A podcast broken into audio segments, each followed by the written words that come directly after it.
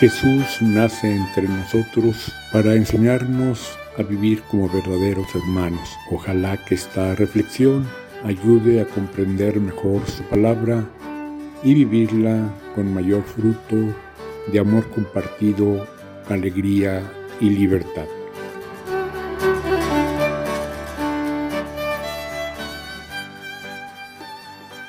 El Evangelio de hoy continúa y nos hace Jesús esta otra luminosa eh, advertencia.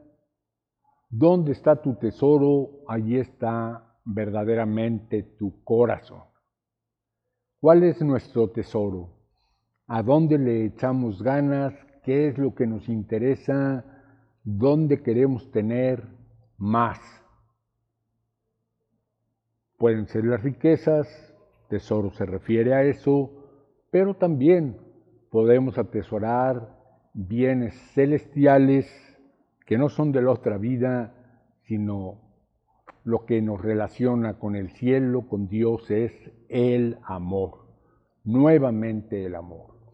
Y entonces, para ver en qué creemos, nos sirve esta frase.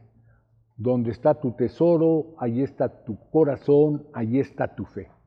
Eso es en lo que verdaderamente crees. Para preguntarnos nosotros a otras personas, ¿cuál es tu fe?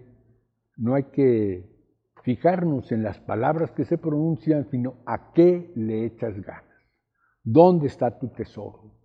¿Qué tipo de bienes son aquellos que provocan tu entusiasmo, tu perseverancia y como vemos en la última parte del Evangelio, la vigilancia, el estar atentos, el estar constantes.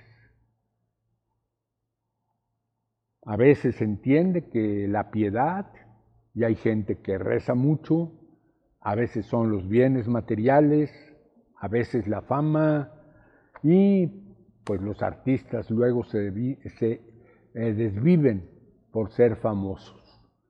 ¿Y tú, que dices que eres creyente en Jesús, discípulo y misionero, ¿a qué le echas ganas? ¿Cuál es entusiasmo? ¿A qué le dedicas la mayor parte de tu tiempo y lo mejor de tu tiempo? ¿Qué es lo que despierta tu creatividad, tu ingenio, donde los talentos, talentos que Dios te ha dado se hacen más productivos? Ojalá que sean en esta línea del amor, la misericordia, la justicia, el pan compartido entre todos, la alimentación y que también nuestras liturgias, nuestras oraciones tengan esa creatividad y no la realicemos con un sentido de obligación o de manera rutinaria. Que el Espíritu Jesús nos impulse, nos haga creativos y agradecidos y vigilantes. Amén.